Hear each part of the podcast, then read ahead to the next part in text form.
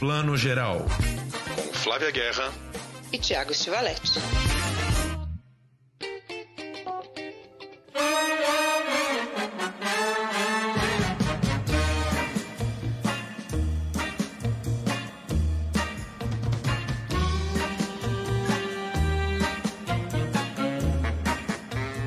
Bom dia, boa tarde, boa noite, você que está ouvindo a edição 105 do Plano Geral, seu podcast de cinema e séries. Antes de eu continuar, eu digo sempre aqui: curta, compartilhem nossos posts, nossos links. A gente está tanto nas plataformas Deezer né, e afins, Spotify, como também nas plataformas do Wall Splash no YouTube e também no Wall Splash. Então, escuta a gente, recomende para os amigos, para os inimigos também, porque cinema todo mundo gosta, né? Hoje a gente vai ter, antes de eu chamar Thiago Chivaletti aqui, o Festival Varilux de Cinema Francês, que traz uma programação linda para esse ano.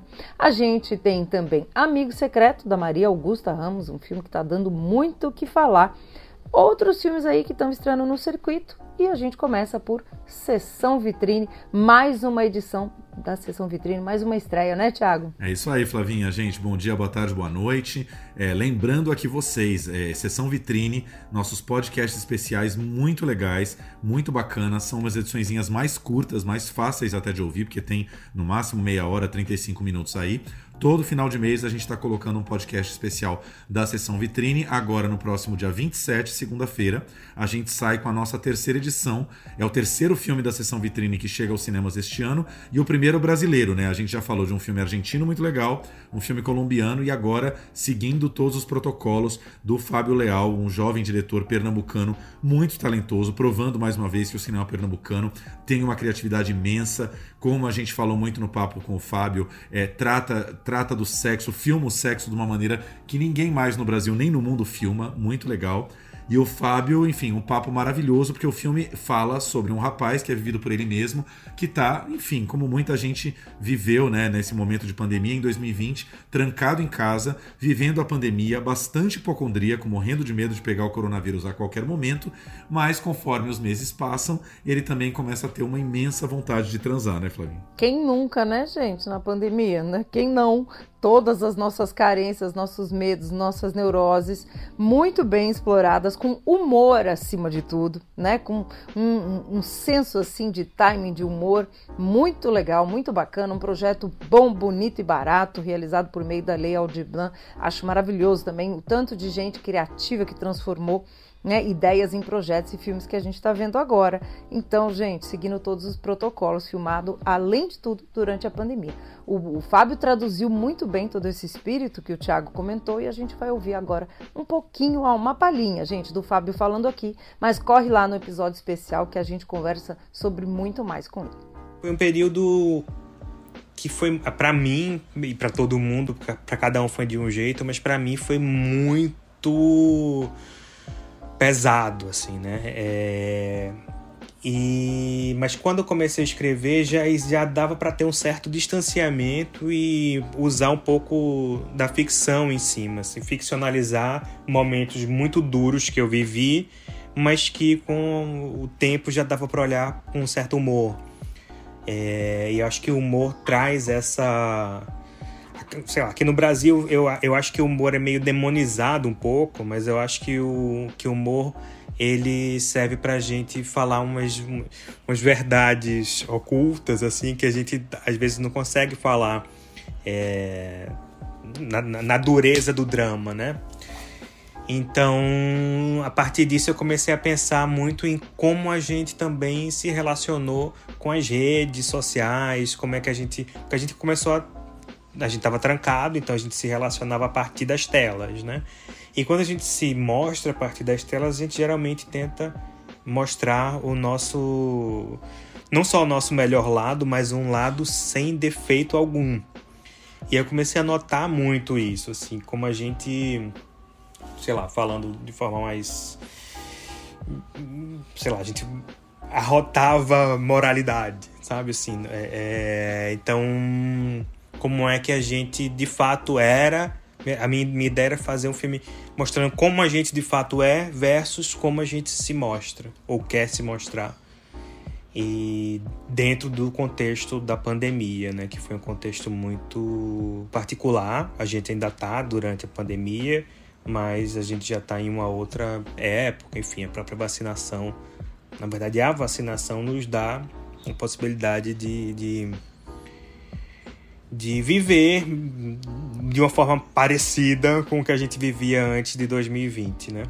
Então é isso, gente. Seguindo todos os protocolos de Fábio Leal, um filme pernambucano, pequeno orçamento, mas cheio de ideias maravilhosas, que estreia no próximo dia 30 de junho, último dia do mês, último dia do semestre, nos cinemas. Sessão vitrine sempre a preços especiais, é o ingresso mais barato do que o, o cinema normalmente cobra. E a nossa edição especial, quatro dias antes, aí já na segunda, dia 27, para vocês ouvirem o papo com Fábio Leal. Flavinha, Festival Varilux de Cinema, um dos grandes festivais do ano. Aliás, o único, eu estava pensando aqui, o único, como a gente conversou, vocês vão ouvir daqui a pouco o nosso papo com a Emmanuelle Boudier, que é uma das criadoras, diretoras e curadoras, né, que vê mais de 200 filmes por ano aí para o Varilux. É um, talvez o único festival que eu lembre que acontece no Brasil inteiro, né? Como a Emanuele falou, foi crescendo ao longo dos anos e hoje chega a 70 cidades, assim, a maioria das capitais do Brasil e outras cidades menores também recebem o Varilux nos seus cinemas. Isso é muito legal, né? Eu acho que é, irmão. Fora, fora, né, ter mesmo esse circuito presencial de volta. Eu acho imprescindível a França mais uma vez nos enchendo de alegria e um pouquinho de invejinha, assim, só um pouquinho. Emanuele vai falar também com a gente, vocês vão ouvir sobre o quanto eu, eu. É isso que eu tenho, gente. Eu tenho admiração, eu brinco que é inveja, mas eu tenho muita admiração do quanto a população francesa cobra né, de suas autoridades o investimento na cultura. E é isso, quando você faz um festival com um circuito desse, você está investindo na cultura cinematográfica, né, em todo um circuito cultural, circuito de restaurantes, de bares, de transporte, de tudo, de vida, que é a gente sair de casa para ir ao cinema. Então, Tá muito de parabéns. Só dando uma, uma dica aqui, gente. Como eu faço parte do Festa do Cinema Italiano, que começa no fim de julho, o Festa do Cinema Italiano esse ano também tem um circuito nacional cada vez crescendo mais. Mas como o Varilux, a gente não tem nenhum mesmo, você está certíssimo. Bem lembrado, o Varilux é o maior, mas o Festa do Cinema Italiano também acontece, né? São raríssimos esses festivais que pegam e fecham com várias salas no Brasil inteiro, né? Não sei nem se o Varilux chega a pegar Cinemark também, mas pega é, salas de cinema de autor, de arte aí no Brasil inteiro e tem interesse, né? As pessoas. E eu, eu acho que o Varilux, a gente conversou sobre isso com a Emanuele, é um festival que é, exibe os filmes em pacote, e aí são filmes que, se tivessem feito uma estreia isolada, depois eles estreiam alguns, né, comercialmente não tem tanta força. Dentro do Varilux, as pessoas vão ver. Né? Esse ano, além de algumas séries que vão ser exibidas, vai ter até série tendo seus dois primeiros episódios exibidos no Itaú Augusta, acho que no Rio de Janeiro também. Mas a gente tem 17 longas-metragens e eu queria comentar com a Flavinha três deles que a gente já viu. O primeiro deles é O Acontecimento, em francês, L'Evénement, da Audrey Diwan, Leão de Ouro no último Festival de Veneza, em setembro do ano passado uma diretora mulher, a diretora que fechou, como a gente já falou algumas vezes aqui, a trinca de diretoras mulheres premiadas nos grandes festivais. Né? Tivemos Claire Simon, premiada em Berlim ano passado, a Julia Ducournau, Ducournau é, francesa em Cannes e a Audrey Diwan também francesa em Veneza. Um filme que trata sobre o aborto, uma menina que decide fazer um aborto nos anos 60 quando esse procedimento ainda é ilegal na França, e baseado num livro muito famoso que Kenya e alguns amigos já leram, né, um livro da Annie Ernaux, né, best-seller na França há muito tempo.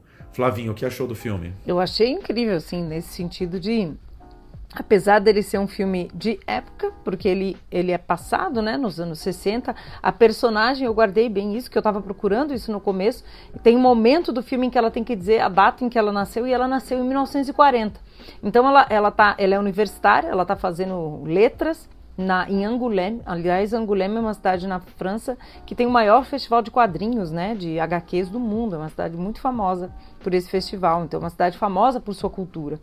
Então, e, e ela, ela tá entrando naquele período, né, Tiago, do, do feminismo com mais força, né, da revolução mesmo sexual, né, de Jean-Paul Sartre, de Simone de Beauvoir, isso tudo ia vir. Só que ela ainda carrega todo esse mundo do outro século de quem nasceu nos anos 40. A mãe dela é uma mulher dos anos 20.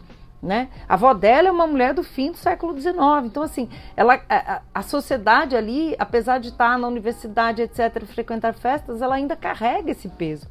Né? E ao mesmo tempo, gente, você acha, ah, mas ficou lá nos anos 60, que filme tá velho. Não tá, não, porque o Brasil é esse país que tem leis que a França nos anos 60 já começou a superar, né? Nós estamos aqui. Uma mulher, na mesma situação dela, encara tudo, todo o périplo, né, que essa personagem encara no sentido de questão de lei e de direito, né, sobre o aborto. Então, incrível, né, como é atual. Donc ça y est, c'est fini, vous allez, vous allez rater vos examens Oui, non Non. Non. Vos parents ont des problèmes hein C'est une histoire d'argent Non, c'est pas ça. Alors c'est quoi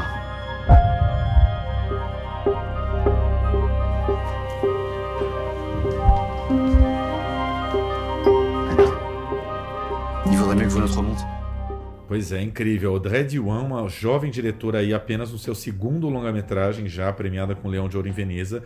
A, a, Audrey tem apenas 42 anos, imagina, novíssima, né? E faz um filme, a gente falou muito isso essa semana, né, Flávia? Nos lembrou muito um filme romeno que alguns de vocês devem ter visto, é, Palma de Ouro em Cannes também, em 2007, que é o Quatro Meses, Três Semanas e Dois Dias, do Christian Mungiu, um filme romeno que falava sobre uma, uma, uma jovem também querendo abortar, precisando abortar, na Romênia ali da era soviética, nos 80, aquele, aquele socialismo assim, né, pesado, né, prédios nos condomínios habitacionais assim todos iguais, é uma atmosfera assim sufocante do filme do Munguil, né? Esse filme é uma história de aborto à francesa, francesa em alguns sentidos, né? Tipo, os personagens falam pouco, é, são secos, é direto e reto. A protagonista, vivida pela Ana Maria Bartolomei, é uma menina muito austera, né? E ela tá é, determinada, ela quer fazer esse aborto, ela vai fazer esse aborto, ela só tá tentando encontrar é, a maneira de fazer, né? Porque ela, não, ela, ela demora a encontrar essa saída na vida dela.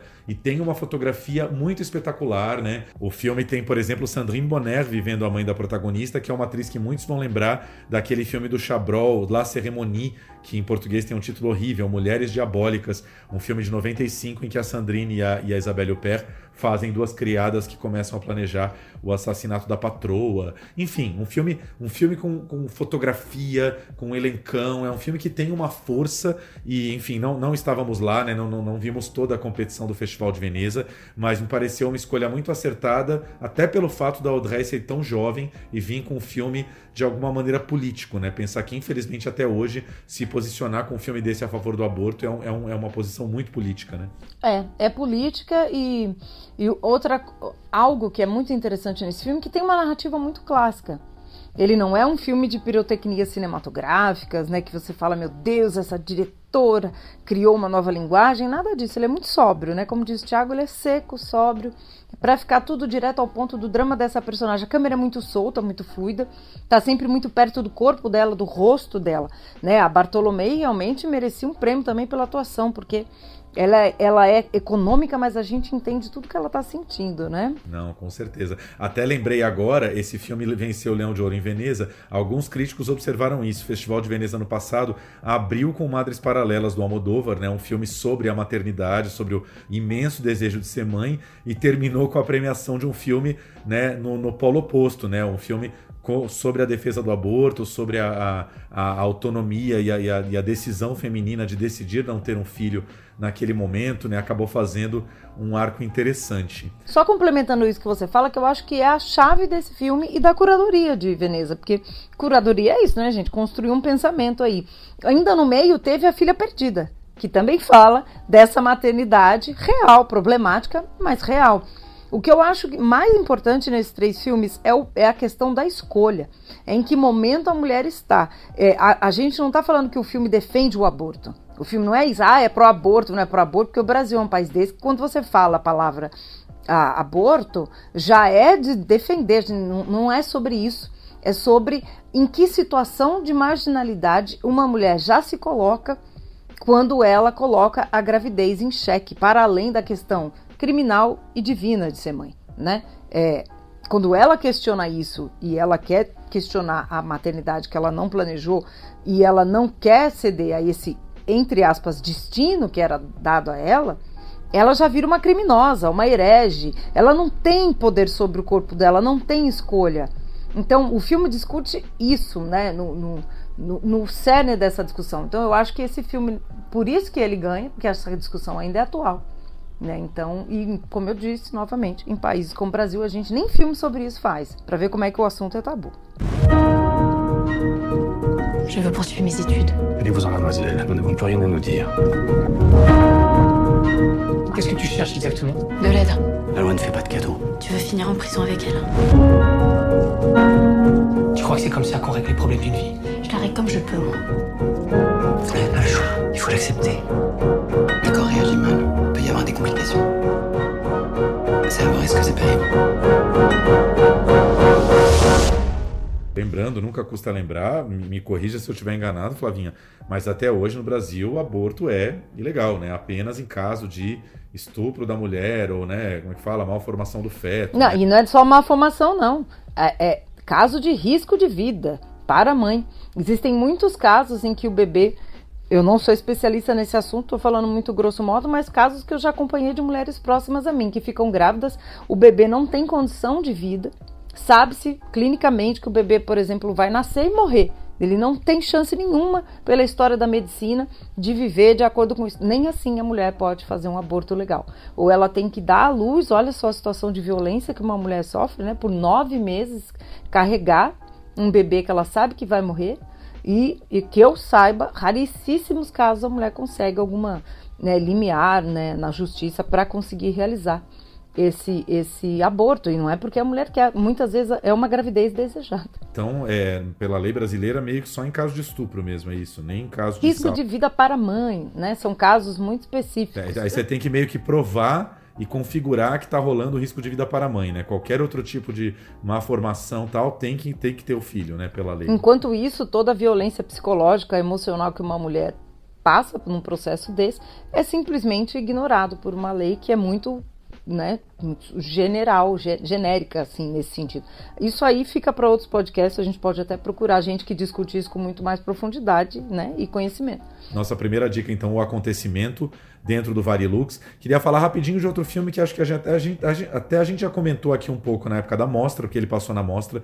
É um filme que está um pouco atrasado aí na distribuição para ser lançado e acabou caindo no Varilux também, que é um herói do Ashgar Farhadi, né, diretor iraniano que a gente adora, do, do, do grande A Separação, né, Oscar de filme estrangeiro, Urso de Ouro em Berlim e tal. E também tem mais um filme famoso dele depois do A Separação, que é o, o Apartamento também, né, que passou na mostra tal, né. Um diretor aí bastante aclamado no mundo inteiro e muito premiado. E Um Herói é um filme que competiu em Cannes do ano passado e conta aí a história do Rahim, que é um, é um homem que está na prisão devido a uma dívida que ele não pôde pagar. O Irã tem isso, né? Se você contrai uma dívida e não consegue pagar, o credor pode levar o seu nome à- justiça e você ser preso por isso.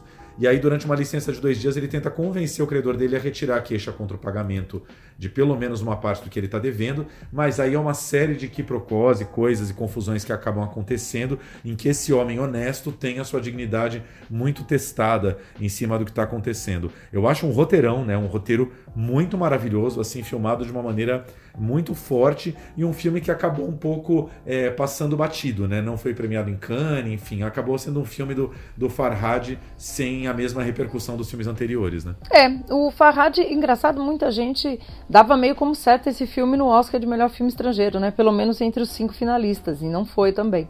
Mas ele foi muito bem de crítica, né? Por isso que eu acho que ele era apontado. O, o que você comentou aí que eu acho que é crucial é o, o roteiro engenhoso.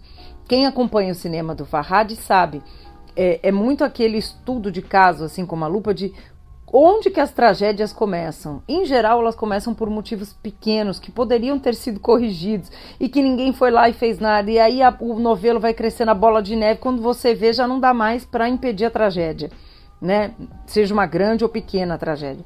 Então eu gosto muito dos roteiros deles. São, são tudo se encaixa direitinho, né? Os roteiros deles são muito bem pensados assim. Mas é um estudo de caso da sociedade, né? Ele faz isso muito bem e não acho que se aplica às vezes só à iraniana não. Claro que tudo é exacerbado, né, na sociedade iraniana, porque é, é mais intenso, mas muita coisa se aplica à própria sociedade brasileira, né? Exatamente. Um herói, então, também no cinema, imagino que muito em breve no streaming. E a terceira dica, um filme que a gente viu e conversei um pouco com o Flavinho essa semana, não nos empolgou tanto, mas também está na seleção do Varilux, que é o Peter Von Kant, novo filme do François Ozon, diretor que filma todo santo ano, né? Como o de Allen uns anos atrás, em todo ano ele apresenta um filme novo. Acabou de estrear, a gente comentou semana passada, um filme anterior dele, que é o Está Tudo Bem, o um filme sobre suicídio assistido, está em cartaz nos cinemas e ele quase sempre está acontecendo isso. Ele tem um filme em cartaz, aí o Varilux já está passando o próximo filme dele, que só vai estrear depois. Então, nesse caso, é o Peter Von Kant, que é uma leitura do Ozon para um texto muito famoso do Fassbinder, né, grande diretor alemão, que é o As Lágrimas Amargas de Petra von Kant, um, um, uma peça, né, um texto do Fassbinder que fala sobre é, dependência sentimental, a escravidão afetiva é, dentro das relações amorosas, é, mais especificamente das relações gays homossexuais. Né? No caso da, da, da, Petra von Kant, é a história de uma estilista lésbica mais velha que se apaixona por uma jovem modelo mais nova e acaba virando escrava desse desejo, e o Ozon adaptou para o universo masculino, para o mundo gay. Aí troca estilista por um, por um cineasta dentro do filme, né? Que é o tal do Peter Von Kant, que se apaixona por um menino árabe, né? Não lembro se o menino é magrebino, enfim, ele tem uma ascendência árabe ali, um menino muito bonito, que, que ele quer lançar o menino como ator e ele acaba se tornando escravo dessa paixão. Participação mais do que especial da grande Isabella Gianni, que estava sumida há muito tempo, mas o filme não passa muito ali, eu acho, de uma, de, de, uma, de uma adaptação teatral ali sem muito brilho, né, Flavinha? Não sei se você concorda. Eu concordo, é isso, né? É, como o Ozon, como você falou, é prolífico, filma todo ano, não acerta todo ano também, né? E acho que ele também não coloca muito peso nos projetos. Ah, mais um projeto bacana que ele vai fazer com cuidado, mas não é, nossa, o filme da vida dele. Então eu acho que tá ali dentro do tamanho do projeto. O que eu amo nesse filme é o elenco, né? Você falou da Isabella Adjani, também tem a Hannah Shigula, né? Que é uma atriz que faz toda a referência ao original, maravilhosa, diva alemã. E o é Denis Menochet, o nome dele, né? O ator que eu adoro esse ator, acho que é um dos atores franceses que fazem né, a, a diferença num projeto. Que quando ele aparece eu já me empolgo para assistir. Total. É, o Denis Menochet ele brilha em dois filmes recentes. Um é o Custódia, um filme que acho que é um dos filmes é, franceses mais aclamados dos últimos anos. Um filme sobre um processo de custódia de separação de um casal cujo marido é muito violento, vivido por ele, né? Ele tá literalmente monstruoso nesse filme. E o outro é um filme anterior do Ozon também, que é, um, é o Graças a Deus, que é um filme que eu gosto muito sobre é, os escândalos de pedofilia da Igreja Católica. E o Ozon vai mostrar três jovens adultos vivendo ainda os traumas desse abuso de padres e o Menochet é um desses personagens, né? É. Menochet é super carismático, né? Que cari é o conceito de ter carisma é, é esse ator. Ah, Amir. Hello, Sidonie. Hmm. Amir, Peter Van Kant. Mon meilleur ami, dont j'ai fait le premier film il y a... Bonjour, monsieur. Appelez-moi Peter. Mm. Je vous en prie, asseyez-vous. Euh, excusez le désordre. Ah, ça ne me gêne pas. Café, thé, cognac? Cognac, volontiers. Fica aí nossas dicas então. Daqui a pouquinho, hoje é muito Varilux aqui, gente. Além disso, daqui a pouquinho, a entrevista com a Emmanuelle Boudier falando um pouco mais sobre a seleção. Tem filme novo do Louis Garrel como diretor, que também está dirigindo cada vez mais, né? Chama Um Pequeno Grande Plano. A Emmanuelle vai falar do filme novo do Cédric Lapiche, que é um diretor que todo mundo conhece, do Albergue Espanhol, lançando também seu próximo filme. Trocadilho aqui, seu próximo filme chamou Próximo Passo é o nome do filme. A Emanuele nos contou que foi o, o filme de maior bilheteria na França esse ano e muito mais coisa. Festival Varilux acontece entre 21 de junho e 6 de julho, nessas 70 cidades, ou seja, são duas semaninhas de, de 17 filmes em cartaz nos cinemas. Consulte a programação da sua cidade em variluxcinefrancês.com. Flavinha, cinema brasileiro, documentário brasileiro, política na veia, já que as eleições estão chegando. Vamos falar um pouquinho. Vamos falar aí desse novelo, por falar em novelo, Bola de Neve, as coisas que você não sabe onde começa quando vê a tragédia já veio. Então, é esse filme. Dá para ser essa sinopse do, do Amigo Secreto de Maria Augusta Ramos, que é uma diretora que nós aqui que somos fãs de documentário, eu então, uso sempre os filmes da Guta para falar nas minhas aulas de documentário. Aliás, vou deixar um serviço aqui antes. Todos os filmes da Guta estão em cartaz na Netflix. Então, não percam para vocês fazerem todo esse repertório dela: Juízo, Justiça, o Futuro Junho e o processo estão todos lá. Aliás, tem o primeiro também, o anterior, então para a gente conhecer o estilo da Guta. Guta veio aí depois do processo, que é o processo, todo o processo né, de impeachment da presidenta Dilma. Agora, a questão de todo o processo e as consequências, eu podia dizer assim, Tiago, vê se você concorda, da Lava Jato. Sim, é isso, né? Ela, ela contou um pouquinho na, na pré-estreia, que a gente foi na, na segunda-feira, que é, chamaram ela, né, para fazer esse novo filme. Ela relutou um pouquinho, mas como ela bem disse, ela não, ela não resiste a uma boa briga, né?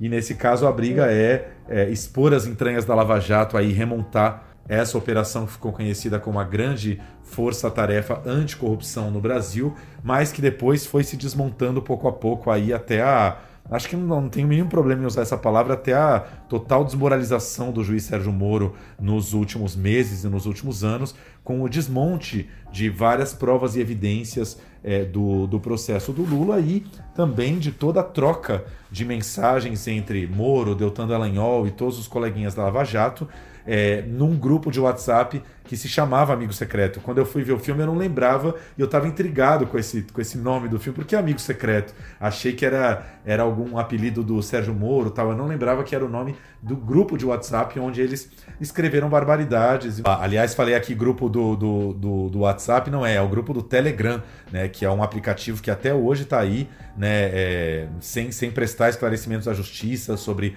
vários grupos de fake news, né, que está fugindo muito da justiça até hoje. Né? E, e o grupo da Lava Jato tinha esse grupo amigo secreto que acabou hackeado e vazado e acabou servindo de base para várias reportagens especiais do Intercept Brasil e do El País. E foram essas essas matérias que levaram aí à desmoralização do Sérgio Moro e à reversão, né, final aí da condenação do ex-presidente Lula, enfim, toda essa história contada em detalhes ou, ou, revivida em detalhes pela Maria Augusta, porque a gente meio acompanhou de perto, né? Quem tem o um mínimo de interesse por política acompanhou todo esse processo, com perdão do trocadilho com o nome do, do filme anterior da Maria Augusta, mas a gente acompanhou de perto. E é um pouco dolorido, né, Flavinha? Eu achei bastante dolorido. O filme é longo, tem duas horas e pouco. É bastante dolorido reviver toda essa.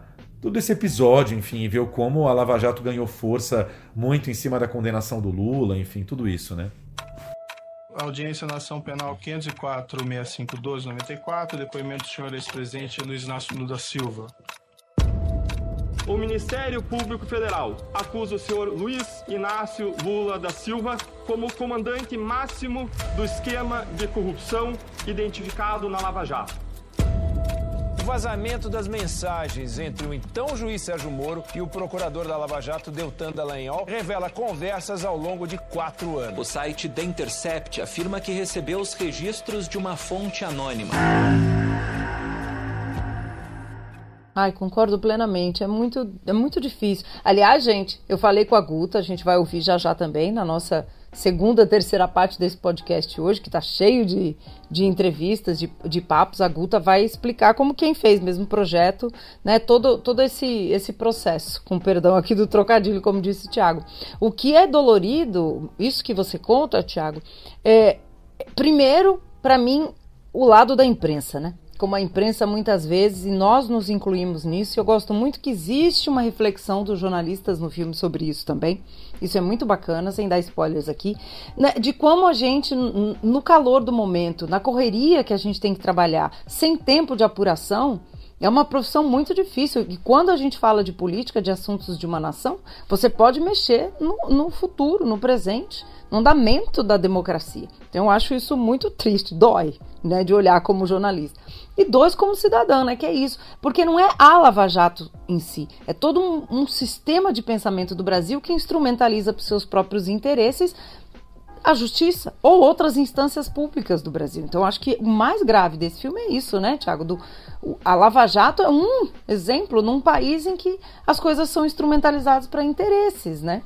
É, se, se, seja né, o, o, sujeito dessa ação achando que ele está fazendo bem ou não. Não é questão de bem, é questão de método, questão de instituição, né, questão processual jurídica. Então, isso dói, né? É, eu acho que quando você fala aí dessa desse descuido, né, ou, do, ou de como a, a, o trabalho jornalístico deu uma grande descuidada aí em vários veículos, né, nesse, nesse momento da Lava Jato. Você está lembrando um momento ótimo do filme em que uma das jornalistas do El País relembra que conversou com a assessora de imprensa da Lava Jato, né, uma pessoa que trabalhou como assessora de imprensa da operação, acho que trabalhava ligada ali a, Polícia Federal em Curitiba e tal, e que ela comentou com essa repórter, ela falou, nossa, durante semanas e meses é, a imprensa simplesmente reproduzia aquilo que eu enviava, né? ninguém questionava nada, os meus releases eram publicados ipsis literis com tudo aquilo que estava saindo, né? E, e, apenas ali, né? Não vou dizer apenas, porque é claro que teve ações pontuais aqui e ali, mas foi graças ao grande movimento do Intercept e do El País que essa versão da Lava Jato começou a ser desmontada, mas demorou, né? Isso aí, demorou e é um processo né, longo, como a gente falou. O filme é longo, tem duas horas e pouco, mas eu acho que devia ser uma série, sabe? Devia ter 20 horas de, de, de, de conteúdo. E o, o Thiago comentou da, da, dos jornalistas, é isso. É, a, a, a, Maria Augusta, ela acompanha essa narrativa, né? ela constrói a narrativa por meio das entrevistas que os jornalistas que estão cobrindo o caso vão fazendo. Então tem o Leandro Demore, né, pelo Intercept, tem a Marina Rossi, a Carla Jimenez, né, e outras profissionais da, do Eu País investigando isso. Então isso é super interessante de acompanhar também. A outra também é a Regiane Oliveira, não posso esquecer que são as três jornalistas principais do País. Então ela acompanha, é quase um making off dessas reportagens, né? O que é interessante também para as pessoas verem o trabalho da imprensa quando ele é feito com tempo. E isso exige isso, tempo, cuidado, né? E, e um trabalho, um investimento no bom jornalismo que é imprescindível para uma democracia. A gente não está falando isso aqui porque somos jornalistas, não, também. Mas a gente sabe. Não, queria só comentar uma coisa aqui. Gostamos do filme, eu acho que é ótimo para recapitular, recapitular toda a história da Lava Jato, mas de alguma maneira eu vou fazer uma leve crítica aqui. Eu acho que o filme não tem o mesmo brilho que o processo, talvez porque falte mais cenas dramáticas. No processo a gente tinha né, a filmagem, a recapitulação ao vivo ali de todo o processo da Dilma, votações e etc. No caso do, do processo da Lava Jato, é muita papelada, né? É muita investigação, inclusive dos jornalistas. Eu acho que o único momento mais dramático em si que a gente revive é o, o, Lula sentado ali na frente do Moro, dando seu próprio depoimento. Então, por conta disso, né, por conta da, dos próprios fatos, eu acho que é um filme menos um pouco menos sedutor do que o processo, porque além de tudo é uma história muito difícil, muito espinhosa, né? Então eu senti um pouco isso no filme. É, eu concordo com você, porque é, é do próprio da, da, própria essência do projeto, né? O cinema da Guta é um cinema muito direto, que é o que a gente fala. Ela não faz entrevistas, né? Ela acompanha, é um cinema de processo que a gente vai descobrindo junto, né? O cinema direto, né? Sem intermediário ali de entrevista. Então, quando tem muita coisa acontecendo, igual você falou no processo, ele fica super dinâmico. Quando é uma coisa do tal do lawfare, gabinete jurídico e vai e vem, mesmo com as entrevistas dos jornalistas sendo, né, acontecendo ali, ele fica mais pesado mesmo, né? É da natureza do assunto. Mas eu acho que é um filme que a gente tem que assistir. Não é para concordar, discordar, é para assistir, para elaborar, para pensar nesse Brasil recente e aí seguir, né, para um Brasil futuro. Então vamos escutar aqui um trecho, um trecho grande aqui do papo que eu bati com a Guta, que acho que é super bacana para a gente entender mais sobre o cinema dela e sobre esse Brasilzão. Guta, eu queria que você. Eu queria começar te falando é de uma sensação muito pessoal minha, mas que poucas vezes a gente vê tão desenhado para o público, que é a importância da imprensa nesse processo. E não só nesse processo, mas na, na, questão democrática, porque eu acho que o, o, brasileiro tem, historicamente, uma noção muito incompleta, eu diria, do, do qual é a função da imprensa numa democracia, né? Então, e a própria imprensa, eu acho que às vezes não entende o seu próprio papel. Então, eu acho que a escolha de você colocar as jornalistas, né, os jornalistas, os jornalistas, como guias nós, né, nessa narrativa, mas também o papel da imprensa, eu acho que foi muito acertada narrativamente, né, em questão de uhum. narração, você tinha que achar um fio condutor, mas Sim. também como conteúdo mesmo, sabe? Não a imprensa que é desse lado, daquele lado, mas né, essa imprensa bem informada, livre, com tempo. Então eu queria que você falasse um pouco dessa escolha.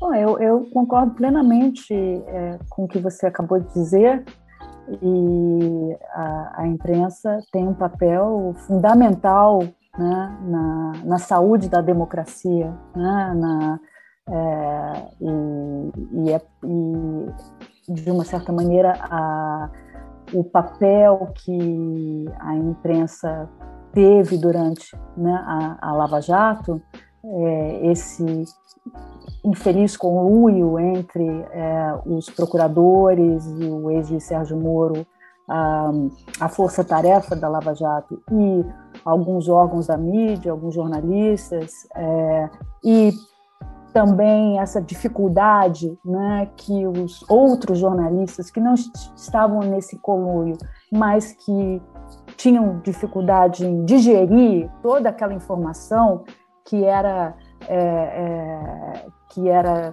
enfim jogada em cima deles diariamente, né? Como mesmo diz Demore, é, era uma máquina de produzir notícia, uma máquina de produzir notícia. Isso fez, é, é, isso prejudicou muito né, o país, prejudicou muito a democracia. É, o que a gente está vivendo hoje com essa, essa fragilidade, essa fragilização das instituições democráticas, é, a, a, a, criminalização da política, é, a demonização do Supremo Tribunal Federal, é, isso tem, tem origem na Lava Jato. E tem origem não só na metodologia da Lava Jato, mas de como é, a, a, Lava Jato manipulou e esse conluio da imprensa, então, manipularam a opinião pública é, nesse sentido. É, e importante também, e eu acho que o filme mostra isso, que a imprensa pode e deve, sim, mostrar o outro lado, né? fazer o que ela deve fazer, voltar a fazer que é que, é, que são de, é, investigações jornalísticas minuciosas de questionar, né, de, de crítica, de questionamentos, de, de, da busca pela verdade, que deveria também ser o objetivo da justiça, né? porque a, a verdade, a verdade do fato ela existe. Não é? É, nem tudo são versões. A Terra é redonda, isso é um fato. Né? É, e e eu acho que foi sim, foi acertada. Você sabe que nos meus filmes, como eu não uso entrevistas, eu não entrevisto ninguém, enfim, os filmes são sempre é, protagonizados por personagens, por pessoas reais que, né, que me possibilitam né, filmá-las e, e, que me inspiram, porque os filmes são construções do cotidiano dessas pessoas e da, das, das relações humanas, das relações sociais. Então, assim, é, me pareceu quase que natural, quase que óbvio que é, esse filme deveria ser, ser é, deveria ter esses jornalistas como protagonistas e, e, e, eu tive a felicidade de, de encontrar pessoas, né, é, é, pessoas incríveis. Eu tenho muita admiração pelo pelo Demore, muita admiração pela Carla Jimenez, pela Regiane pela Marina, foram e também muito, sou muito grata porque é muito difícil você se dar, né, a, um, a uma equipe de filmagem. Você é, você tem que confiar muito, né? Eu sou grata pela confiança, pela dedicação porque é, eu posso fazer qualquer coisa com essas imagens, né? A minha, a, a, o meu comprometimento é um comprometimento com a ética, com a verdade também, não é? Com, com essa busca da verdade, com essa, né? Com, com esse respeito por esses personagens, assim como como é, os outros públicos que estão no filme, como o presidente Lula, como Sérgio Moro, como Bolsonaro, como, né? eu acho que eles, é, não, eu não preciso ridicularizá-los, né? nem é a intenção, nem nunca foi a intenção dos meus filmes ridicularizar ninguém. É... Com certeza. Tem, tem, eu acho muito interessante que algumas pessoas vieram perguntar para mim, como jornalista e como documentarista, que eu também sou, né? Eu, o que que, o que que eu achava da narrativa. E eu achei muito interessante porque muita gente não está acostumado com a sua narrativa, né? A gente vive num momento em que a gente está muito acostumado com uma narrativa de documentário americano, que os streamings têm trazido muito para a gente. Mesmo quem viu o processo, né? Mas talvez não viu o juízo, não viu os outros filmes seus que estão, Justiça também tá, estão todos na Netflix, que eu adorei, achei maravilhoso, né? Acho bom ter esse, esse né, repertório. Mas não estão uhum. acostumados com os tempos que você traz, o tempo morto de muitas vezes uma apuração do jornalismo, né? A gente está acostumado muito com uma narrativa que entrega tudo mastigadinho, não deixa um tempo de ver o processo né? Para usar aqui um trocadilho, uhum. porque o seu cinema é um cinema de processo, né? Que a investigação Sim. do processo do jornalista vai revelando também, né? Tudo Sim. que a gente vai descobrindo junto, o que é interessante. As uhum. entrevistas, então, que tem no filme são as feitas pelos jornalistas que você testemunha. É isso, Sim. né? E você Sim. foi criando esse cinema de processo mais uma vez, né? Sim, sim, quer dizer, é, é as, é, esses, esses, essas entrevistas que, né, que ocorrem no filme, elas são feitas pelos próprios jornalistas que são os protagonistas, né? Então eles é que e é que escolhem também, é claro que houve é, havia uma troca entre eu e eles, mas é, certamente partiu é, é, partiu deles a, a, vontade de entrevistar algumas dessas pessoas, os juristas. É, eu tenho que dizer que, por exemplo, a questão do a entrevista com Alexandrino de Alencar, que foi tão divulgada agora pela Mônica Bergamo, enfim, foi ele foi um, a única, o único delator que é, concordou em ser entrevistado. Isso é importante, porque de dizer isso aqui, porque todos têm muito medo, todos têm muito medo ainda da justiça. Medo, apesar de que em, em, em grande parte dos, desses processos a, a, houve ilegalidade, né? houve é, é, parcialidades, né? E é, isso diz também alguma coisa né, desse, desse sistema que a gente está vivendo. Né? Um, Difícil. Não, eu acho, é, eu acho difícil, né? Da, da... Me perguntaram outro dia, né? Mas aí ah, não tem uma outra pessoa? Não, não tem. Não tem, porque eles não têm coragem de falar. Porque ainda estão cumprindo pena.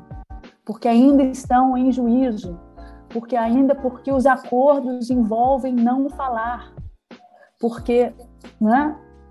É, é, é a, quer dizer, eles têm que manter segredo e eles podem e têm medo de serem prejudicados nos seus acordos. Enfim, algo que tem que ser revisto. Né? É natural, é natural esse medo, eu entendo. Sim, assim, sim, no claro. jogo, né, a gente entende que é um processo muito complicado. Aliás, eu acho que é um processo complicado para você também. Eu queria fazer essa pergunta, que eu sei que tem muita gente que se pergunta.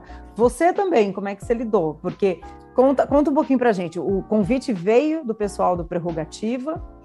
É, como é que surgiu? Eu... E, e essa sua disposição para depois do processo, que a gente sabe que é um documentário também muito caudaloso, você se jogar novamente aí esse processo. E para mim, assim, particularmente, esse não é um filme sobre a Lava Jato. Ele também é sobre a Lava Jato, mas ele é sobre algo mais profundo do Brasil, né? Que, que onde que a Lava Jato deu também, né? Quais são as consequências dela e, e a lógica que ela Sim, faz parte. Concordo, né? concordo plenamente, exatamente isso. Quer dizer, é, é uma releitura desses, desses últimos cinco anos, digamos assim. Né? E, e, e é... Bom, como é que começou isso? Né? É, eu, eu confesso que eu também não estava esperando, porque depois do processo eu também queria meses e meses de descanso. Assim. Foi um processo muito. E um dia eu, enfim, eu estava em casa e recebi um telefonema de alguns advogados, né, ou de uma advogada em nome do grupo Prerrogativas. E nesse, nesse esse, esse,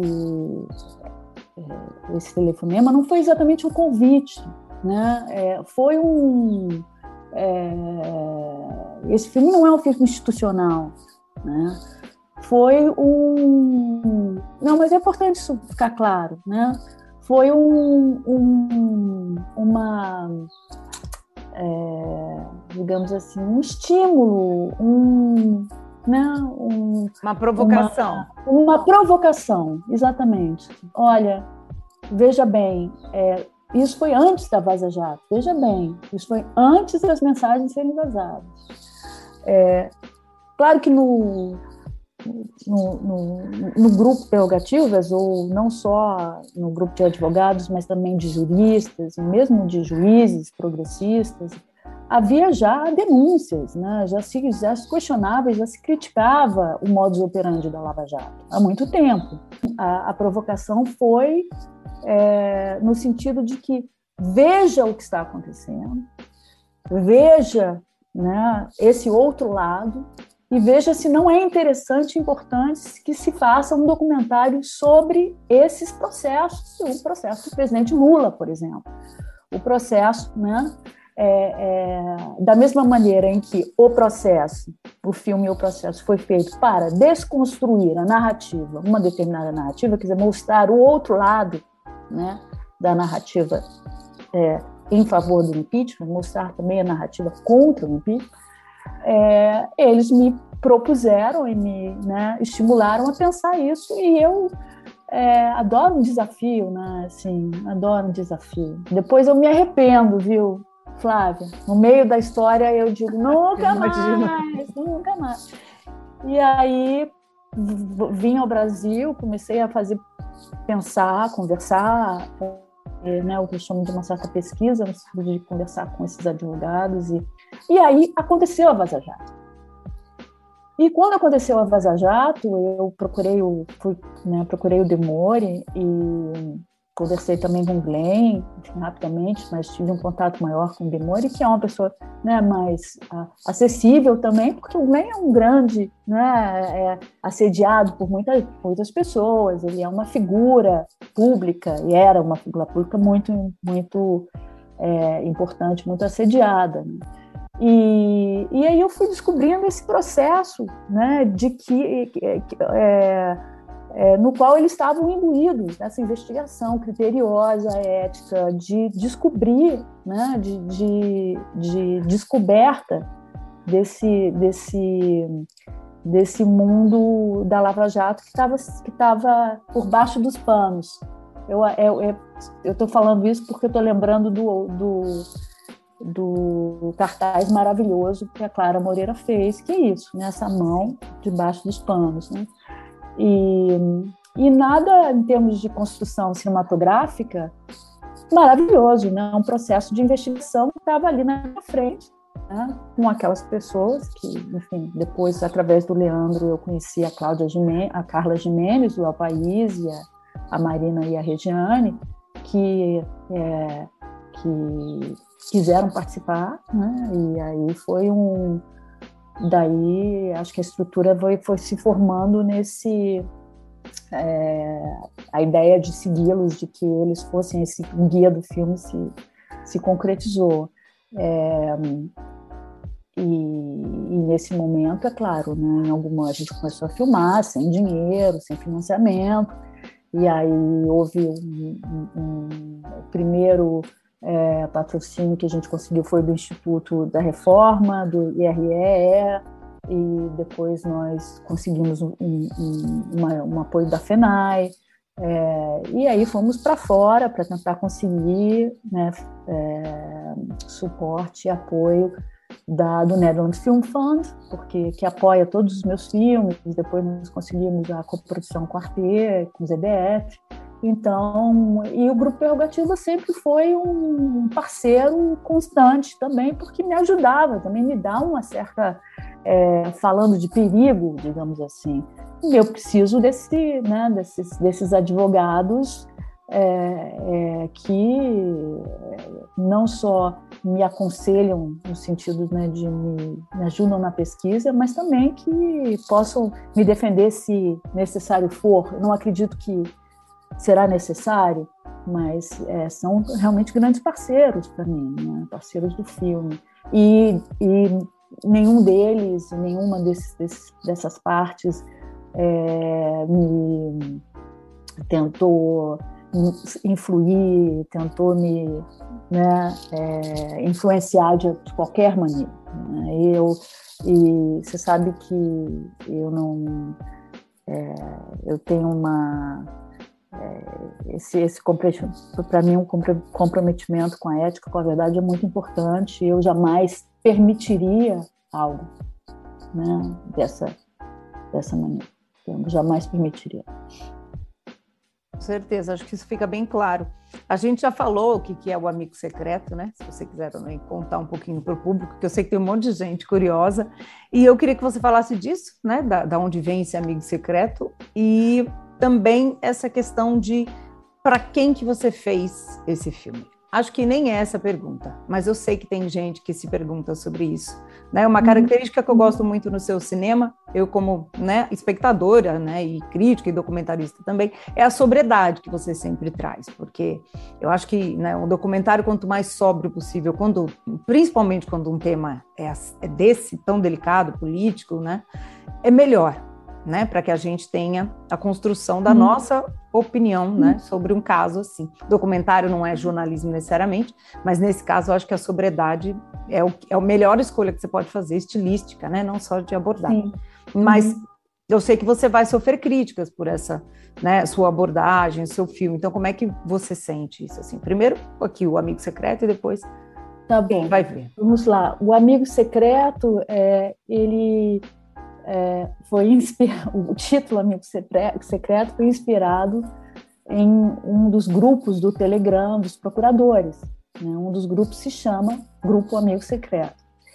E é, no filme, nós, o filme tem duas cenas em que é, os, os protagonistas, no caso o Leandro Demore, é, fala de, de, uma, de uma matéria que ele faz é baseada em mensagens, em diálogos é, que desse grupo Amigo Secreto.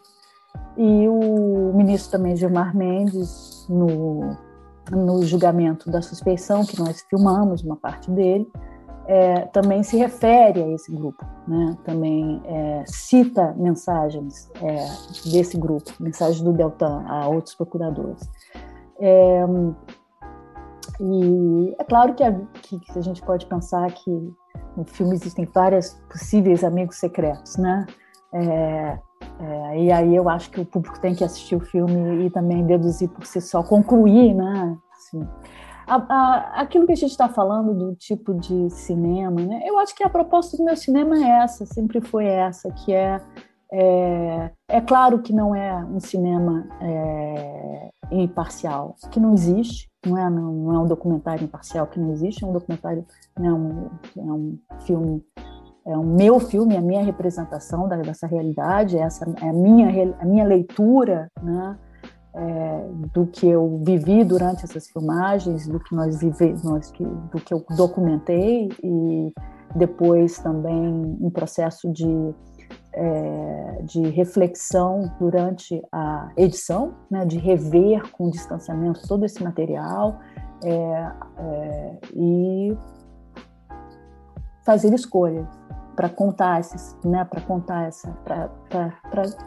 formar esse retrato desses desses anos. É, mas a proposta é uma proposta de de, de, um cinema reflexivo, digamos assim, de levar, né, de levar o público a a, é, a pensar, né? de, levar, de, dar esse espaço de som, de imagem, é? para que é, o espectador esteja capaz de ouvir, é, ouvir, digerir situações e, e, e, cenas que são muito densas, em geral, no caso do processo, no caso desse filme Amigo Secreto, e fazer associações por si só. Né? Eles, eles não são filmes que defendem uma tese, digamos assim, não são filmes que, é, que direcionam, é, que tem uma estrutura que, que é, cujo objetivo é direcionar o público em relação a um, né, a, a, a, a um tipo de de é, opinião ou outra, digamos assim, uma tese ou outra, é, mas de, de refletir mesmo, de, de fazer associações e de é, rever também acontecimentos do, de um presente próximo, de um passado próximo, né, e até de um presente bem próximo, e fazer ligações entre eles e pensar daí um futuro, né, a possibilidade que futuro teremos, por exemplo, se é, se o atual presidente Bolsonaro for reeleito, que futuro queremos por esse país, para esse país. Então, é, é, e nesse, nesse sentido, eu não estou dizendo para ninguém votar no Lula ou no Bolsonaro, não é? Eu estou chamando, a, a, a, convidando o público a uma reflexão da, da, da, das, das, consequências de um, do governo atual, né? E, do, e o que nos trouxe até aqui. Se você me perguntar em quem eu vou votar, eu vou te dizer, né? Mas te dizer como cidadã brasileira, como, né?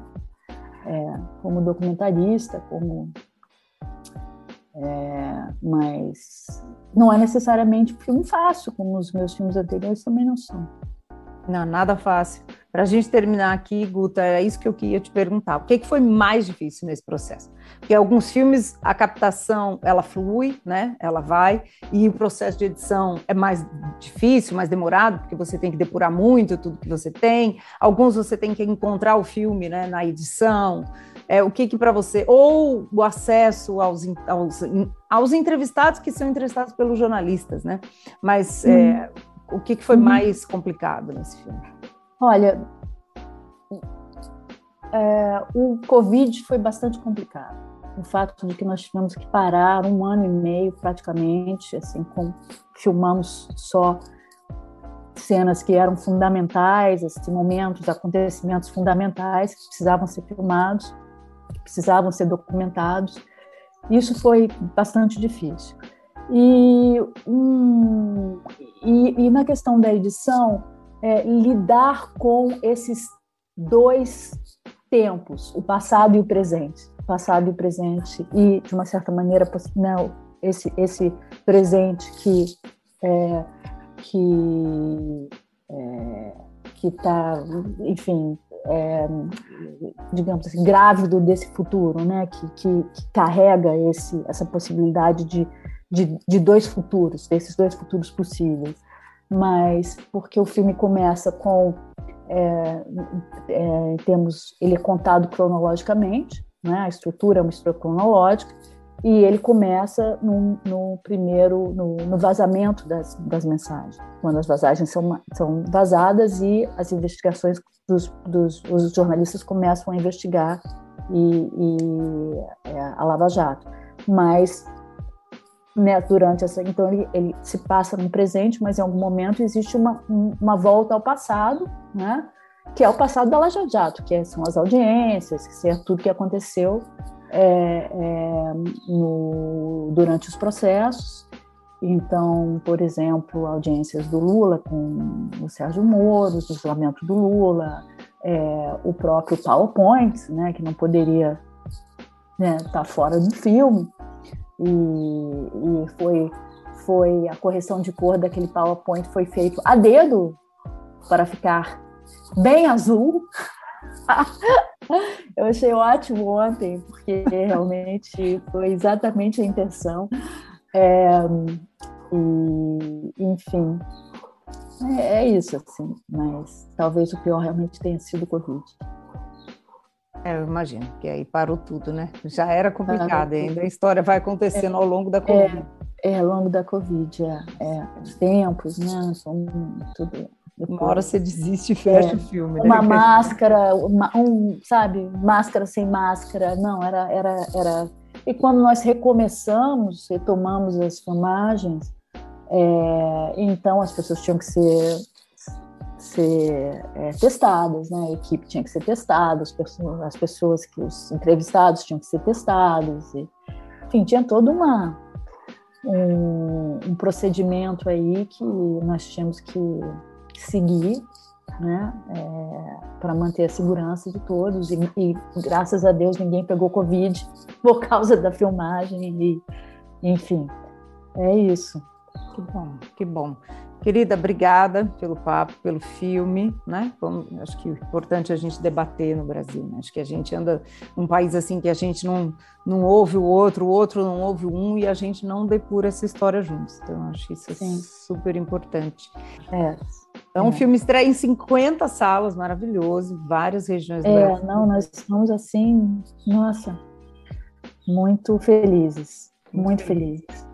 Que dê muito certo e que depois o Brasil todo assista quando for para o streaming, mas é importante que a gente assista na sim. primeira semana, corre sim, cinema. Sim, sim, sim, porque esse filme só será, só, só, irá para o streaming no ano que vem, né? Isso fique, que fique muito claro depois das eleições, não é?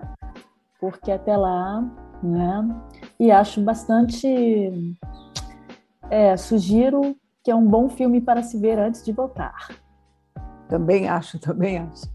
Bom saber que ele só vai para o ano que vem. Gente, corre para o cinema para ver antes. Corram, por favor. Sim. Sim. Obrigada, Flávia. Muito obrigada, Guta. Beijo grande para você. Beijo para você.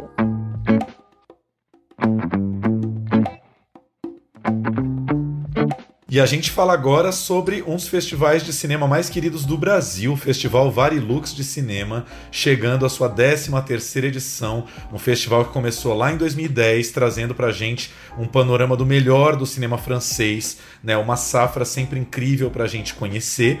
E esse ano a gente vai comentar um pouquinho vários dos filmes aqui, só para citar alguns. A gente vai ter o novo filme do François Ozon, Peter, Peter von Kantz, temos o Asghar Farhad, diretor iraniano, com um herói. O novo filme do Louis Garrel, Um Pequeno Grande Plano. Dois filmes super premiados no Festival de Veneza. O Acontecimento, o da André Diwan, vencedor do Leão de Ouro. Vamos ter também Contratempos, vencedor de melhor diretor e melhor atriz. Muita coisa para a gente comentar.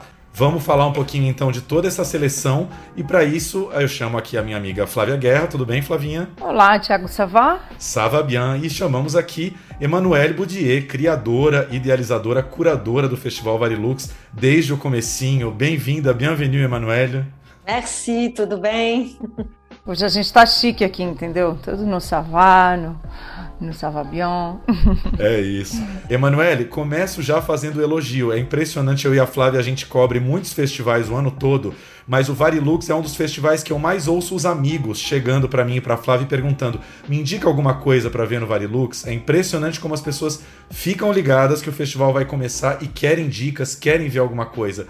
Isso é um legado já, né? É sim, é sim. Foi um legado construído com o tempo, porque quando nós começamos, só tínhamos um público de, de amantes do festival, do, do, do, cinema francês, na verdade. E esse público cresceu. E agora temos um público, na verdade, em 2019, antes da pandemia, nosso público chegou a ser de 200 mil espectadores. Então, nós nos tornamos o maior evento de cinema francês do mundo fora da França. Isso no Brasil prova que o público brasileiro gosta de cinema francês, sim. Não, com certeza gosta e eu acho que vem descobrindo o novo cinema francês com o contemporâneo, né? Que eu acho que isso é muito importante, né? Não viver só de lembranças da Nouvelle Vague, de Alain Delon, né? Que a gente sempre vê que às vezes fica algo cristalizado. Então é muito bom a gente também ter acesso ao cinema contemporâneo. E eu gosto muito da curadoria, eu estava dizendo isso para o Thiago hoje mais cedo, de ser uma curadoria que traz isso desde o filme que foi premiado em Veneza, né? Um filme do Louis Garrel que é algo mais autoral ali, né? Mais para, para o público francês, mas também tem comédia que o público francês adora, né? Tem outros filmes de narrativa mais clássica. Então eu acho que vocês tentam dar esse 360 também para todo mundo, né, Emanuele? Sim, a gente faz questão na curadoria de ter um leque bem representativo da, da variedade, da diversidade da produção francesa, né? É, em, em, termos de gênero, mas em, em, termos de linguagem cinematográfica também. Então, é, cada, cada ano, eu acho que esse ano visionamos uns 200 filmes, entre eu e Christian, né? é, o comitê de seleção. É, e é sempre difícil escolher, mas na escolha valorizamos, claro, a qualidade dos filmes, mas também essa diversidade e escolhemos também é, filmes é, que, que são em, com empatia, com sintonia com a sociedade. Isso para nós é importante, como você bem disse, Flávia. É, eu acho que o cinema francês ele tem essa característica de sempre é, é, se inspirar em tudo o que o que movimenta a sociedade. Né? Então, ele é forçosamente de atualidade. É, é assim, é, é uma das características.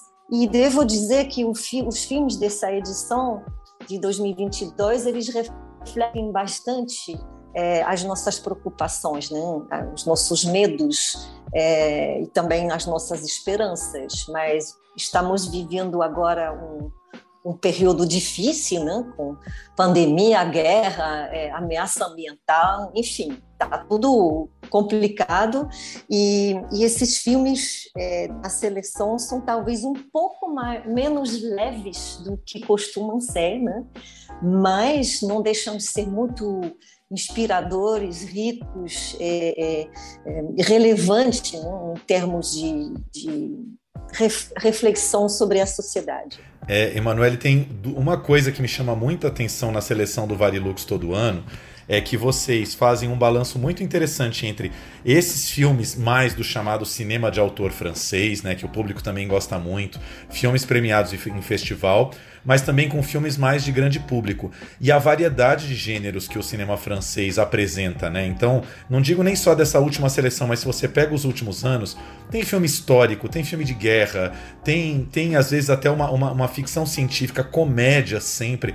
É uma riqueza de gênero que nem todo país apresenta, né? É verdade, é verdade. É, é, sempre fazemos questão de, de manter essa diversidade. É, acho que tem para todos os gostos. Né? É, quem gostar de filme autoral está servido, quem gosta de filme mais leve também está servido. E eu acho que é uma das grandes características do, do nosso festival, você tem razão. Manuel, eu acho, complementando aqui o Thiago, eu acho que tem um, um, uma coisa a mais aí que bate na programação, obviamente, que é a questão da produção. Né? Você falou, a gente viu mais de 200 filmes, eu já fico aqui com inveja. Que um país como a França, né, num período que a gente sabe que foi um período difícil, pandêmico e pós-pandêmico, e durante pandêmico ainda, né, nós estamos, ter essa produção continuando, né, ter esses filmes à disposição e um país que valoriza muito a questão do, do poder do cinema, né, da produção. E isso eu queria que você falasse um pouco, porque a gente que está no Brasil muitas vezes não, não, entende os mecanismos, naturalmente, porque somos né, prioritariamente espectadores, mas que isso é fruto de um país que também valoriza sua produção, né, seu cinema, sua diversidade, né, como lei mesmo ali, né? Você tem toda a razão, Flávia. A França acho que é um dos únicos países que realmente é, se envolve é, pesadamente é, na cultura. É, os poderes públicos é, fazem questão de apoiar a cultura. Durante a pandemia, os teatros, os cinemas, os artistas receberam muita ajuda para não morrer, simplesmente. Né? É, e então isso permitiu que entre cada confinamento se produziu peças de teatro, óperas, é, se filmou também, né?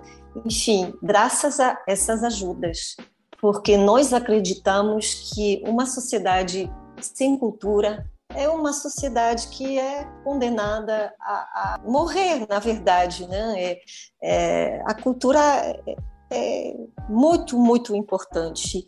E quando o nosso governo esquece um pouco da cultura, nós, povo francês, lembramos, né? aí manifestamos. É, tem muita, muito envolvimento e eu espero que isso vai continuar assim. E, particularmente no cinema, temos uma, uma uma política que, que existe já há muito tempo e que cada filme, seja americano, é, chinês, de qualquer país, que é, é, que é mostrado no cinema francês, tem uma parte da receita né, que é, a gente toma para redistribuir na ajuda à produção dos filmes. Então, todos os filmes, inclusive os blockbusters norte-americanos, contribuem para a produção de filmes franceses. Isso é um mecanismo muito importante é, que permitiu é, que tenha tantas produções, né? Às vezes tem até demais, porque realmente são muitas, muitas produções, é, mas eu acho que isso é bom, né? Emanuele, uh, acho que uma das características do, do Varilux, me corrige se eu estiver errado, é ser um festival nacional, que não acontece só em São Paulo e Rio, né? Esse ano vai acontecer em outras cidades também. Quantas cidades no total? Então, é, é, nossa característica é essa capilaridade. Não chegamos em cidade do Brasil onde filmes franceses normalmente não chegam. Né? Quando tem um lançamento de um filme francês, mesmo bem lançado, ele vai em, sei lá, 15, 20 cidades. Nós chegamos em mais de 70 cidades do Brasil. Então, não, não são somente as grandes cidades é, as grandes metrópoles de, de, estados brasileiros, a gente chegar em cidades menores também.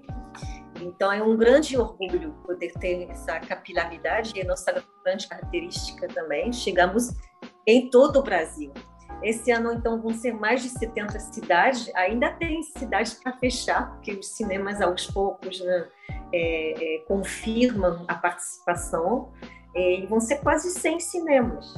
E todos mostram o festival durante os 15 dias como um todo, né? Nada de escolher um filme e o outro. Sim. É todo o festival. O cinema tem que se comprometer em oferecer o festival como um todo. Sim.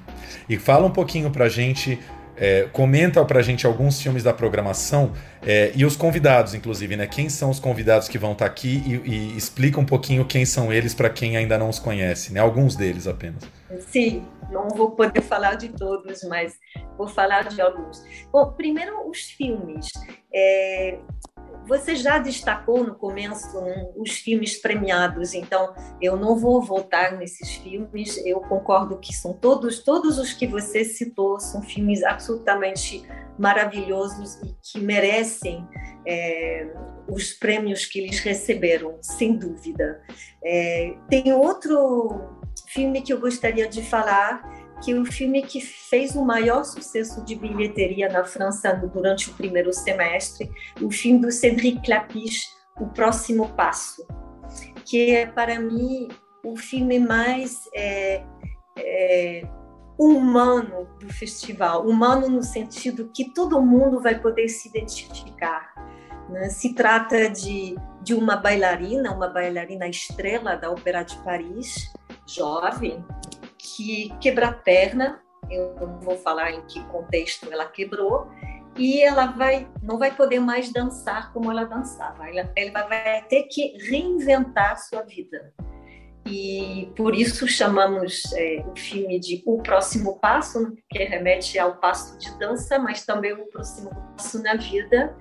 E é um filme muito bonito, acho que cada espectador vai poder se identificar com essa esse personagem que tem que recomeçar é, a vida, que refazer outro caminho, reconstruir-se.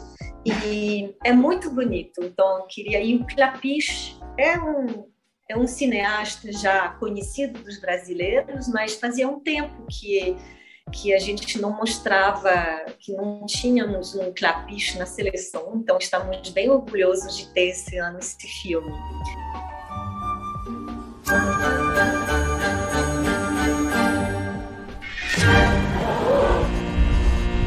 Je crois que c'est ça le plus dur aujourd'hui. De repenser à tout ce temps passé et de me dire que ça a servi à rien. Si tu construis ta vie sur ton corps, à 35 ans, tu es à la retraite. Tu es obligé d'avoir au moins deux vies. Lembrando aqui, Cedric Clapiche, é diretor de um filme cult que muitos brasileiros vão lembrar, que é o Albergue Espanhol, né? Um filme com a Audrey Tautou, o, o Romain Dury, que teve é, sequência, inclusive, bonecas russas, né? Muita gente vai lembrar do, do Clapiche por causa do Albergue Espanhol. Né? E é bom, né? Porque a gente vai acompanhando a filmografia. Eu adoro isso nos festivais, né? Que a gente vai acompanhando esse caminho dos diretores. Né? Verdade. Tem também três outros filmes que eu vou falar, porque os três são representados pelo ator Gilles Lelouch. O Gilles Lelouch se tornou um ator muito conhecido agora na França. Ele também é diretor de filme.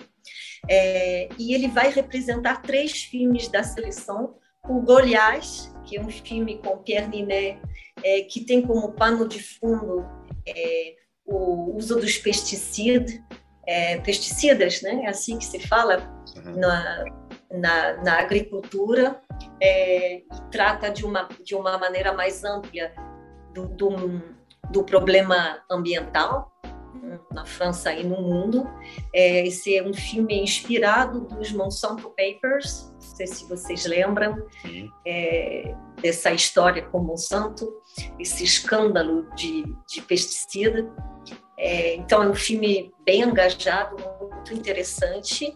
E Gilles Lelouch é um dos dois protagonistas, tem o Pianiné e o Gilles Lelouch. Representar Compromat, que é um filme que nem estreou na França. Ele vai estrear na França em setembro. Então, os espectadores brasileiros vão ser os primeiros a ver esse filme.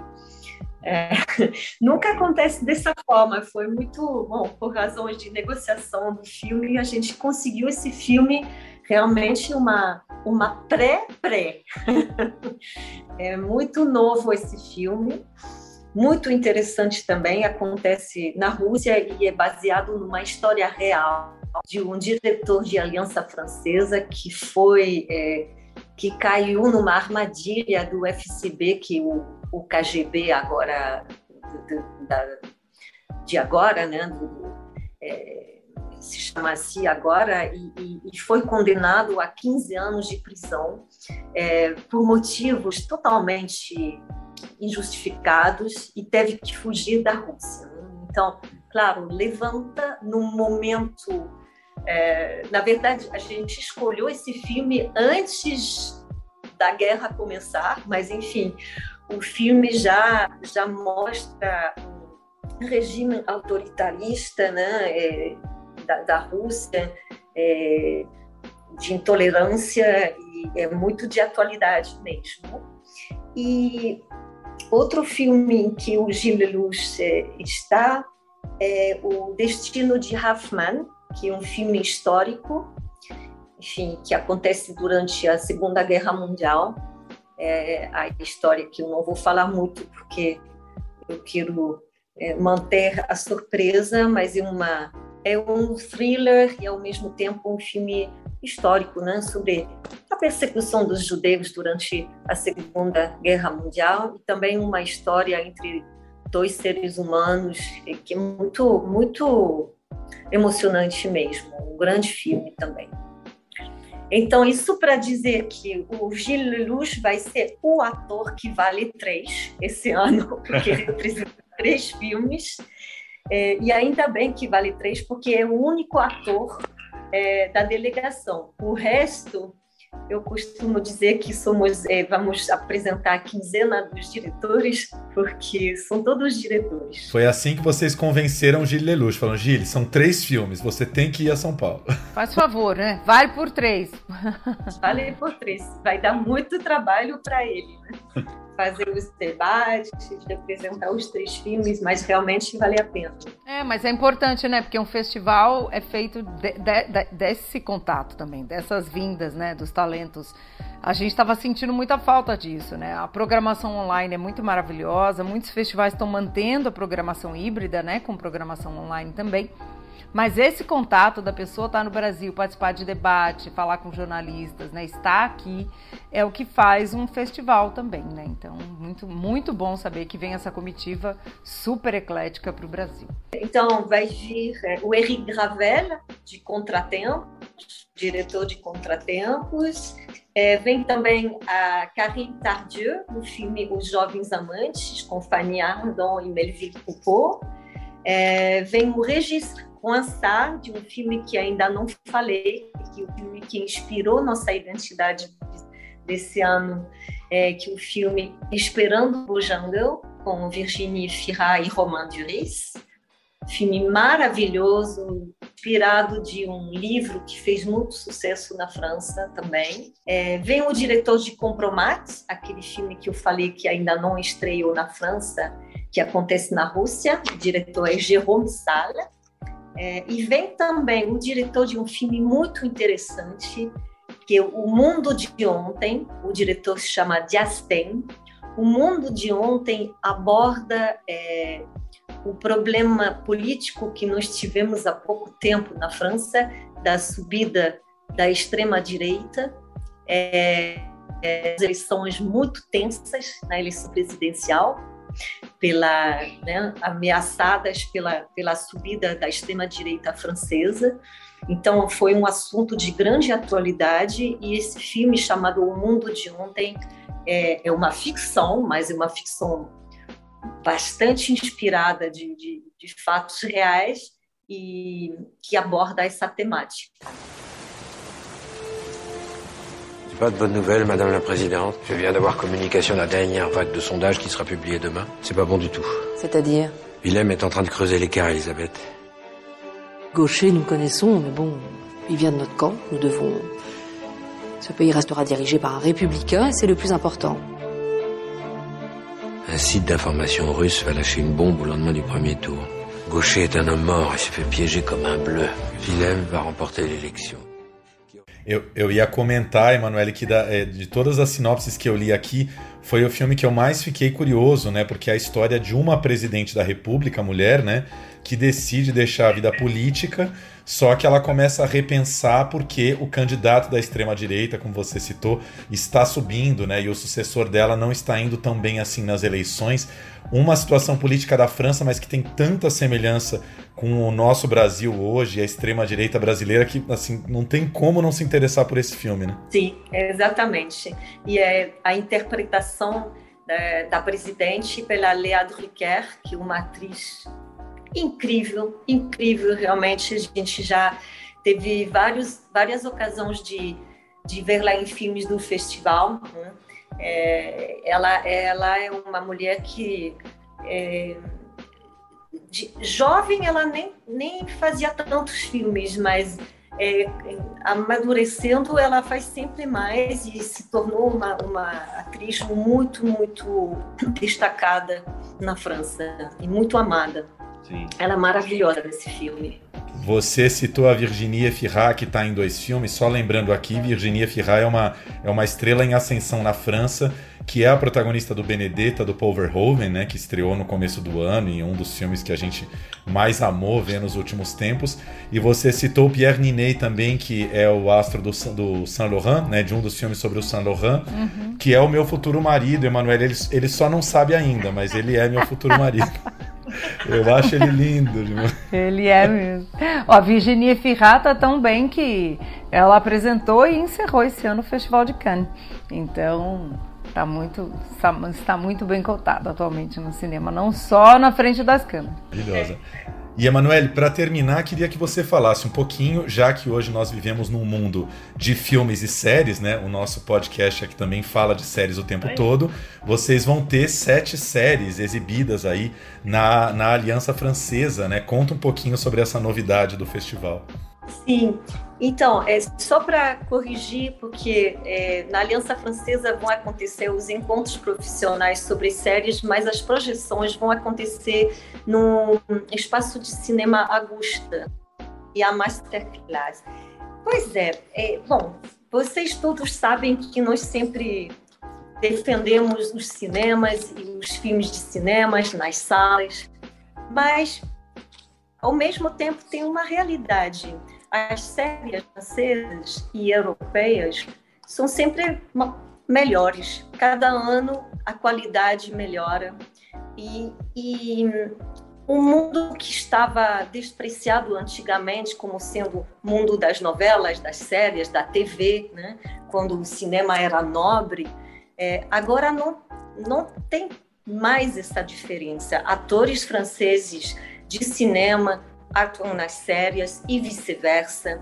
Roteirista agora trabalha tanto para o cinema quanto séries, diretores também, e a qualidade das séries melhorou muito. Eu fui é, em março no Festival Série na França, que é um dos maiores é, de séries do mundo, e eu me di conta da qualidade dessas séries e da diversidade dos assuntos abordados, da diversidade da, da própria linguagem de filmagem também. É, e então resolvimos mostrar também essa parte da criação francesa, porque achamos que vale a pena. Escolhemos sete séries, vamos mostrar dois episódios de cada. São episódios longos, que quase têm é, duração de um filme, já que são de entre 50 e 60 minutos. Então, a linguagem se aproxima mais do filme do que a novela, né? É, e, e, são todas séries muito interessantes é, de, de, diretores consagrados e roteiristas, showrunner conhecidos. Então foi uma uma grande novidade porque realmente eu voltei de, de Lille em março e foi em março que a gente resolveu é, incluir essa mostra de séries no festival. É um teste, ainda não sabemos como o público vai reagir, não, mas eu acho que vai interessar bastante, porque, inclusive, é, vamos acompanhar essas projeções de uma masterclass em cada cidade e de um, uns encontros profissionais entre franceses e brasileiros, com a perspectiva de começar a sembrar para futuras coproduções. Muito legal. Eu ah, acho mal barato ver série no cinema. Acho que a Flávia também adora, né? Por mim, todas as séries eu começava vendo no cinema primeiro. Acho maravilhoso. Bom, eu também. A gente fala, né? Tá nessa época de que tudo é audiovisual. O próprio Festival de Cinema de Cannes, que, né, celebra o cinema per se. Esse ano foi um grande tema. Até dois debates foram realizados sobre isso, no futuro do cinema. Mas passa a série já faz um tempo. Esse ano teve o Irma Vep, que nós falamos na nossa última edição do Olivier Assayas, exibido lá em, em sessões especiais e está agora na HBO. Produção francesa lindíssima. Então a gente sabe que a Emmanuel é fã também do Irma Vep. E eu acho que essa comunicação né, entre os meios, sem um destruir o outro, mas um complementar o outro, é o que a gente quer. A gente curte série, curte cinema, quer ir ao cinema, quer ver cinema em casa. Então, de tudo um pouco, no melhor sentido, né, Emanuel? É isso. Emanuele, a gente queria agradecer demais a sua participação, relembrando aqui. Festival Varilux, 13ª edição, rolando entre os dias 21 de junho e 6 de julho. São duas semaninhas completas, muitos horários na programação, todos os filmes passam várias vezes. Para consultar a programação em qualquer cidade em que o festival esteja rolando, variluxcinefrancês.com, esse é o site, variluxcinefrancês.com. Lá você já seleciona a sua cidade e consegue ver todos os horários de programação. Muito obrigado e parabéns por mais essa edição maravilhosa que vocês estão fazendo. Muito obrigada, muito obrigada pelo interesse. Venham ver os filmes, tem que voltar aos cinemas, tem que participar dessa retomada. Os cinemas têm que voltar a funcionar, ficar cheios e nada melhor do que uma experiência coletiva na sala escura, né? Com certeza. Muito obrigado, Emanuele. Um grande beijo. Tchau, beijo. É isso, o podcast Plano Geral fica por aqui. Tem muita coisa. Essa foi uma edição um pouquinho mais longa, porque semana que vem a gente tá numa pequena férias de verão europeu, em verão europeu, não é o verão brasileiro, não, mas estamos. E já já a gente volta, né, Tiago? É isso aí, uma edição que foi com bastante cinema, com muito cinema, porque o cinema já está fervendo aí, né? Grandes atrações voltando à tela grande. E daqui a pouquinho a gente volta. Um beijo aí, fiquem todos bem e boa semana.